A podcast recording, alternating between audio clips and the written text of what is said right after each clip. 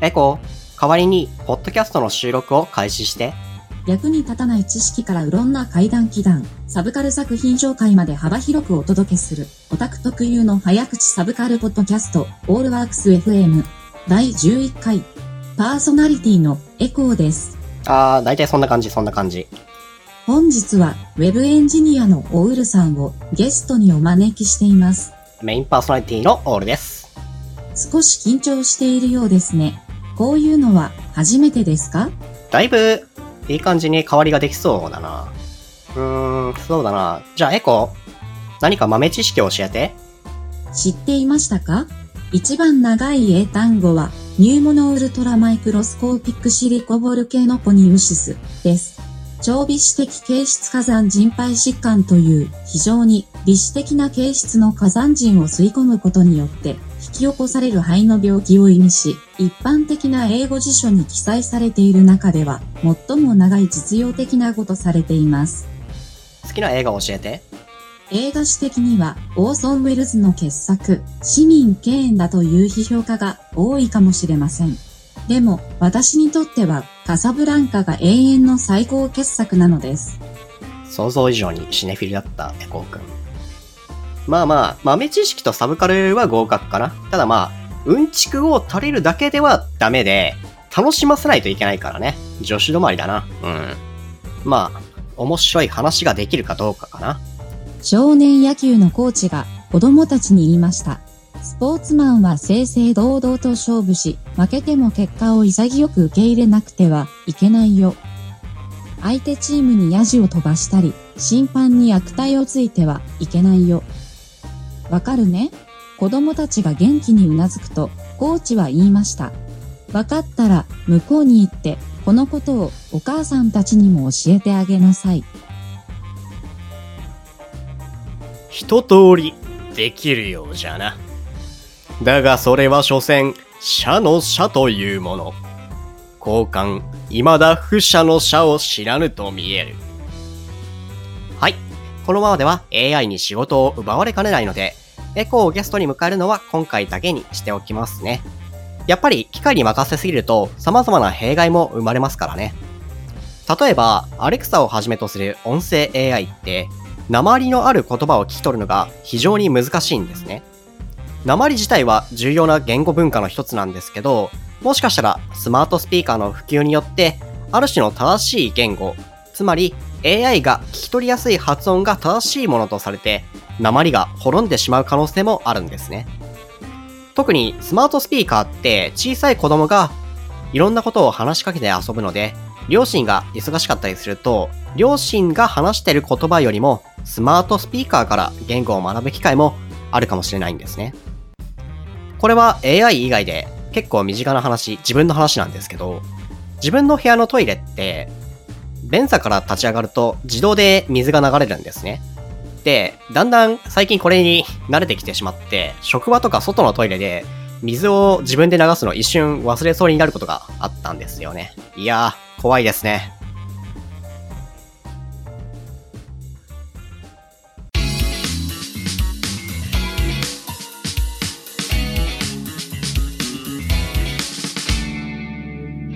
知っているような知らない話。今日の題は、かつて薬だった金属について。皆さん、お薬飲んでいますか？自分は未だに錠剤を飲むのが苦手ですね。さて、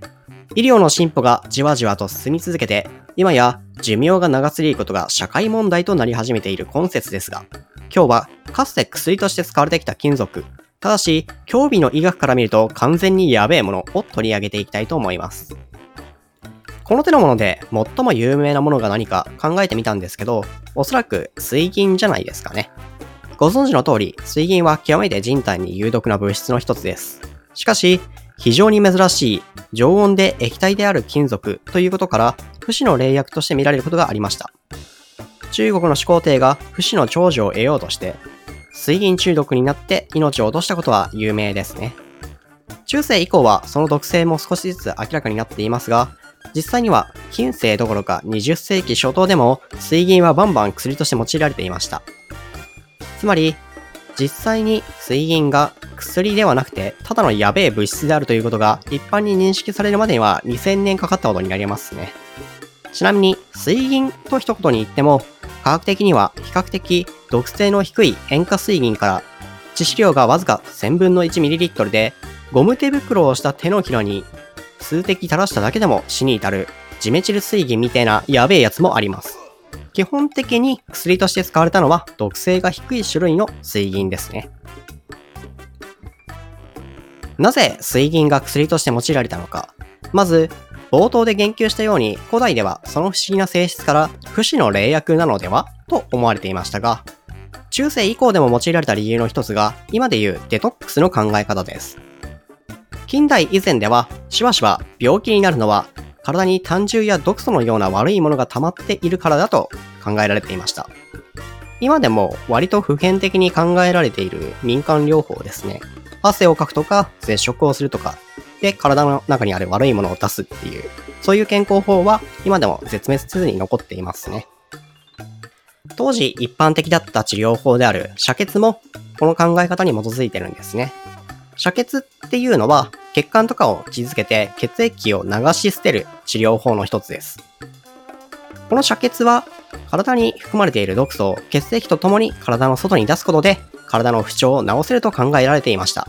18世紀ぐらいまでのアメリカを含む欧米では遮血がめちゃくちゃ一般的でどんな症状でもとりあえず遮血をされていました。アメリカ初代大統領のジョージ・ワシントンも遮血による感染病あるいはその大量出血によって死んだと言われています。そんな背景があったため、人間が飲むと下痢や唾液、あるいは嘔吐など、体液の排出を促す様々なものが薬として処方されてきました。水銀もその一つで、水銀中毒になると狂犬病のように唾液が止まらなくなったり、下痢が続いたりします。また、水銀のように見た目が活かしている金属は薬になると思い込むのは、歴史上では一般的な人類が持っている脆弱性らしく、水銀以外にも、例えば純金が薬として飲まれていました。キラキラ光っているし、他の金属と違って、錆びず変化もしない性質がクールだったんですね。知っての通り、普通に食べ物や飲み物に混ぜて、純金を摂取しても、素晴らしいことに体を素通りしてしまい、害はありません。やろうと思えば排泄物からも回収できます。実際、消化されない金属を薬として使う場合には、必ず回収をして再利用しました。このため、一度買えば子供の世代まで使える家宝とされており、不滅の薬などと呼ばれていました。ところが、中世の錬金術師たちが、どんなものにも溶けないはずの金を溶かせるやべえ溶媒を発見しました。ご存知の通り、王水です。正確に言えば、王水を最初に発見したのは9世紀頃のイスラム世界の科学者たちで、中世末期にその作り方がヨーロッパへ伝わってきただけなんですが、科学史に興味がない人には意外かもしれませんが、ローマ帝国が瓦解してからルネッサンスまでの中世ヨーロッパでは暗黒時代と呼ばれるぐらい文明が対抗していました。その時、中世における科学の最先端はイスラム世界だったんですね。時が必ずしも未来に進むとは限らない。さて、放水を見つけて純金を溶かすことができた錬金術師たちは、塩化金を作り出すことで、水に金を溶かして飲めるようにしました。もちろん、有害です。16世紀の医学者であるパラケルスも純金を薬として使えばあらゆる病気を治せると宣伝して売りまくりました。ちなみに、あらゆる病気を治せるっていう宣伝文句は、これから紹介する他の薬でもバンバン気軽に使われます。そうそう。逆に薬として用いられていて、実際それなりに効果があったものも紹介しておきますね。砂糖です。チョコレートもそうなんですが、砂糖がヨーロッパに渡った当時は、嗜好品ではなく薬として扱われていました。まず、見た目が純白で活かしていたのです。水銀や金でもそうなんですが、見た目がこの当時薬として使われるには非常に重要でした。日本でも古来から神聖で清めに使えるものっていうのは純白の塩であるとか白米でしたね。また当時の砂糖は非常に珍しく高価であったのも理由の一つです。他の薬と同じように砂糖も数十種類の様々な病気に効くとされていましたが、当時の人たちにとっては幸いなことに、砂糖を患者にいくら摂取をさせてもやばいことにはなりませんでした。それどころか、多くの人間が慢性的に栄養出張だった中世では、速効性のあるカロリー源によって実際に患者が元気になることも多かったようです。さて、次に紹介するのは、ヒ素。さすがにちょっと疑問に思う人もいるかもしれませんね。なぜかというと、中世でもヒ素がさすがにやべえものであるっていうのは誰でも知っていたからです。中世から暗殺の道具として活躍していたヒ素は、毒物の王、遺産相続薬などの別名で知られていました。ローマ帝国の時代から治療ではなく、どちらかというと殺人に用いられています。ちなみに、ヒ素が毒物としてよく用いられた理由は、無味無臭で食べ物に混ぜても気づかれず、またその中毒症状が食中毒によく似ていたためです。それでも、ヒ素は薬として20世紀頃まで使用されます。ここで少し、なぜ毒だと分かっているものを薬に使うのかという説明をしますね。水銀や菌を治療薬にした医学者、パラケススはこう言っています。すべてのものは毒である。毒でないものなど存在しない。その副用量こそが毒であるか、そうでないのかを決めるのだ。パラケススは確かに現代から見るとやべえことをやっていましたが、この考え方は現代の医学と一致しています。例えば、水のようなものでも大量に飲ませることによって水中毒を引き起こして死亡しますし、現代で用いられているあらゆる薬品も過剰摂取や乱用によって害になります。用法、用量こそが薬か、あるいは毒なのかを決めるものです。当時、水銀やヒ素を処方していた医学者たちも、自分たちは用法、用量を守っているつもりでした。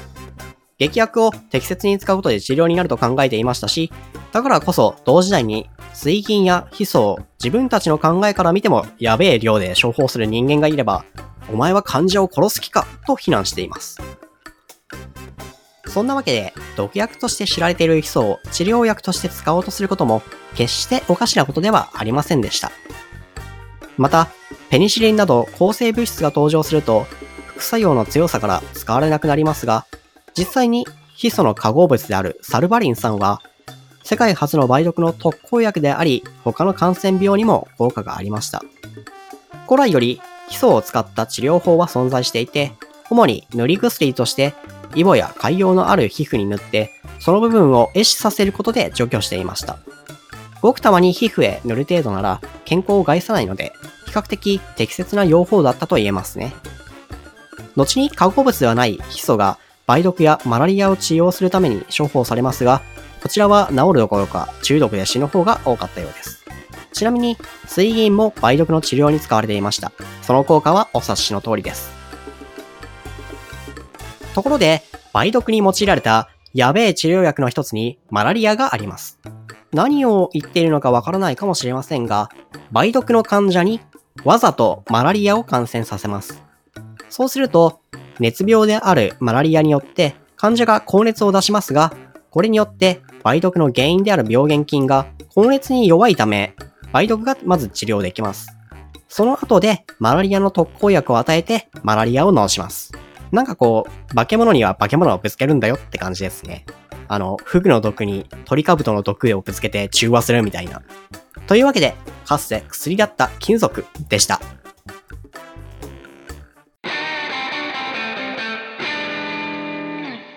サブカル作品紹介。今回のサブカル作品紹介は、ことの葉の庭。君の名はで有名な新海誠のアニメ映画ですね。新海誠作品といえば、映像。もっと言うと、画面の美しさで有名ですよね。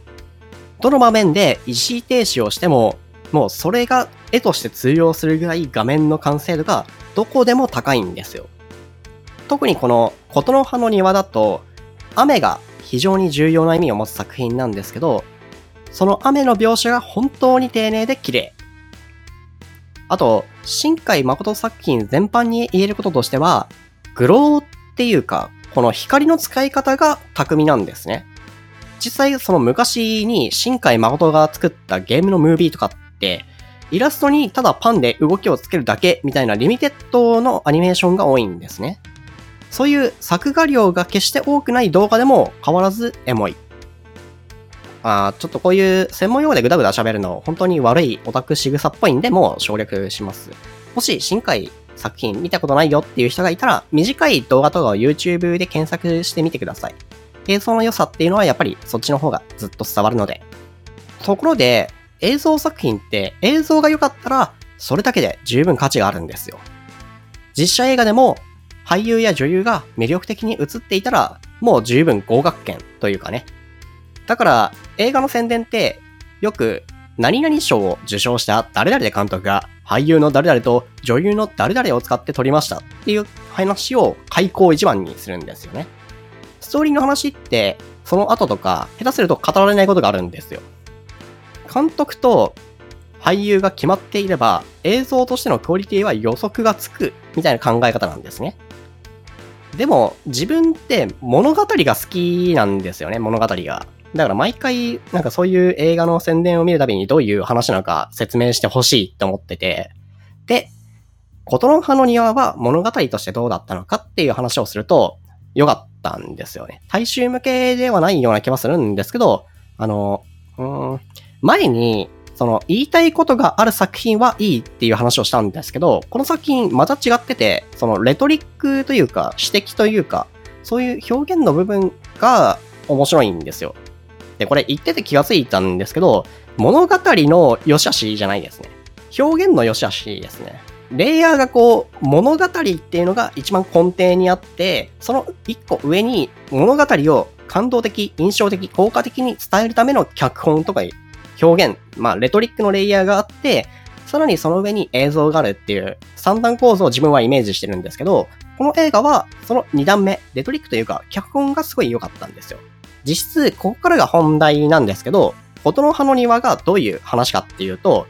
人生に悩んでる二人が雨の日の公園を舞台に交流していくお話です。靴職人を目指している高校生の高尾が雨の日に学校をサボって都内の公園に行くと、東屋で昼間からビールを飲んでいる女性、雪乃に出会います。それから二人は雨の日だけ公園の東屋で待ち合わせるようになって交流し、徐々に惹かれ合っていくっていう恋愛ものになっていて、あらすじとしては、この話が進むにつれて、名前も知らないまま交流していた二人が、お互いのことを偶然知っていって、で、最後は、お互いの恋を打ち明けつつも、結局離れ離れになる。ですね。好きなシーンがいくつかあるんで、そこら辺から重点的に説明していきますね。いきなりなんですけど、後半のシーンからいきます。ちなみに今更ですけど、このポッドキャスト全くネタバレとか気にしないんで、あの、気をつけてください。高尾は、ユキノに靴を作ってあげようとするんですけど、靴を作り終わる前に、ユキノの正体を知ってしまって、それが原因で一悶着起きます。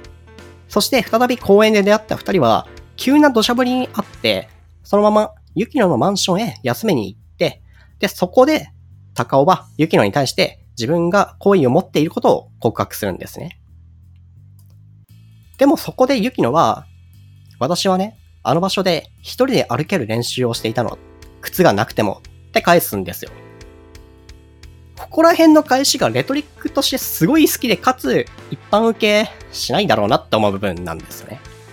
ユキノはこの時仕事先で問題を抱えていて退職してるんですね。で、その時に付き合っていた同僚は結局その問題の間何も助けてはくれなかった。そしてこの問題が原因で味覚障害になったり、仕事を辞めた後、ずっと公園に遊びに行ったりしながら少しずつ立ち直ろうとしていたんですけど、この高尾に対するユキノのセリフっていうのは、この話にかかっていて、恋人や他の人に助けてもらうんじゃなくて、自分自身で歩きたいっていう話。そして、その後の靴がなくてもっていうのは、まさにこの高尾の話なんですよね。要するに、高尾の行為に対して感謝しつつも断るっていうシーンなんですけど、この表現が本当に自分好きで、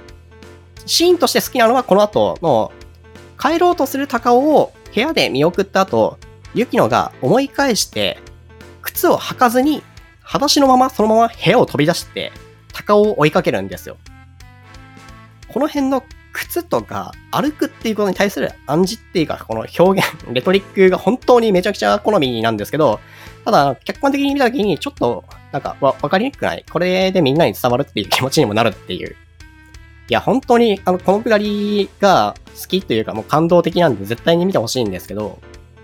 で、もう一つの好きなシーンっていうか下りが、初めてユキノと出会った高尾が、どっかで会いましたって聞かれた時に、万葉集の短歌で返すんですよ。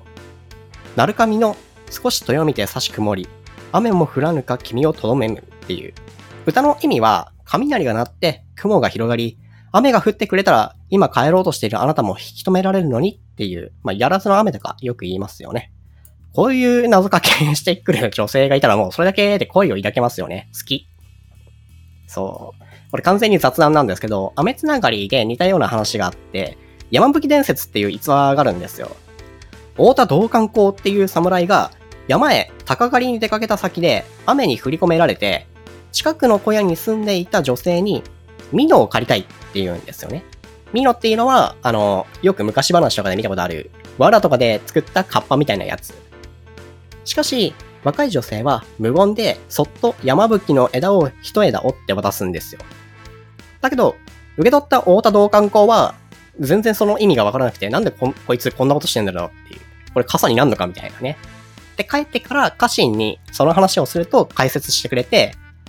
金明親王が読んだ古い歌に、七重八重、花は酒ども山吹の、身の一つだに泣きぞ怪しきっていうのがあって、これも金明親王が同じくお客さんから美濃を貸してほしいって言われた時に、この歌を読んだんですね。山吹の花は、七重にも、八重にも咲き誇っているのに、果実、つまり実を一つもつけていないのは残念だっていう意味で、つまり、実がない、実のがない、お貸しする実のがなくて申し訳ないっていう断り文句なんですね。あとこれ、また別の話なんですけど、数徳院っていう落語の話があって、ある若旦那がお茶屋で出会った綺麗な娘さんと一目で声に落ちるんですね。でも、お互いに恥ずかしいから何も話すことができない。で、すると、娘さんの方から筆を取って短冊にスラスラってなんか書いて渡してくれたんですね。その短冊には、瀬を早み、岩にせかれる滝川のと書いてある。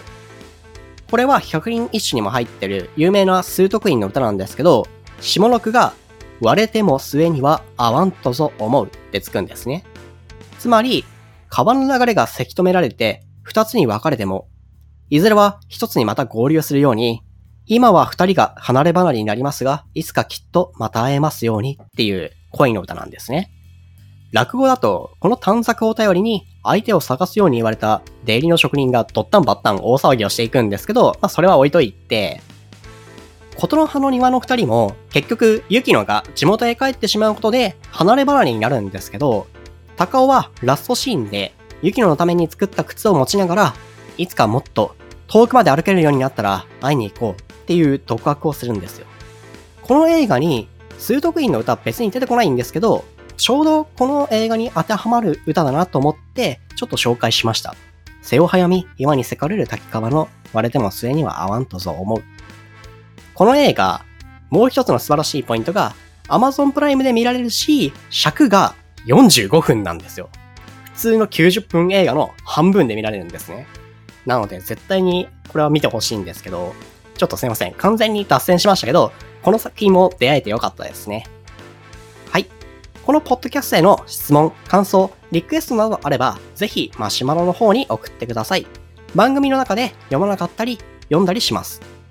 というわけで、今回のオールワークス FM はここまで。それでは、また次回をお楽しみに。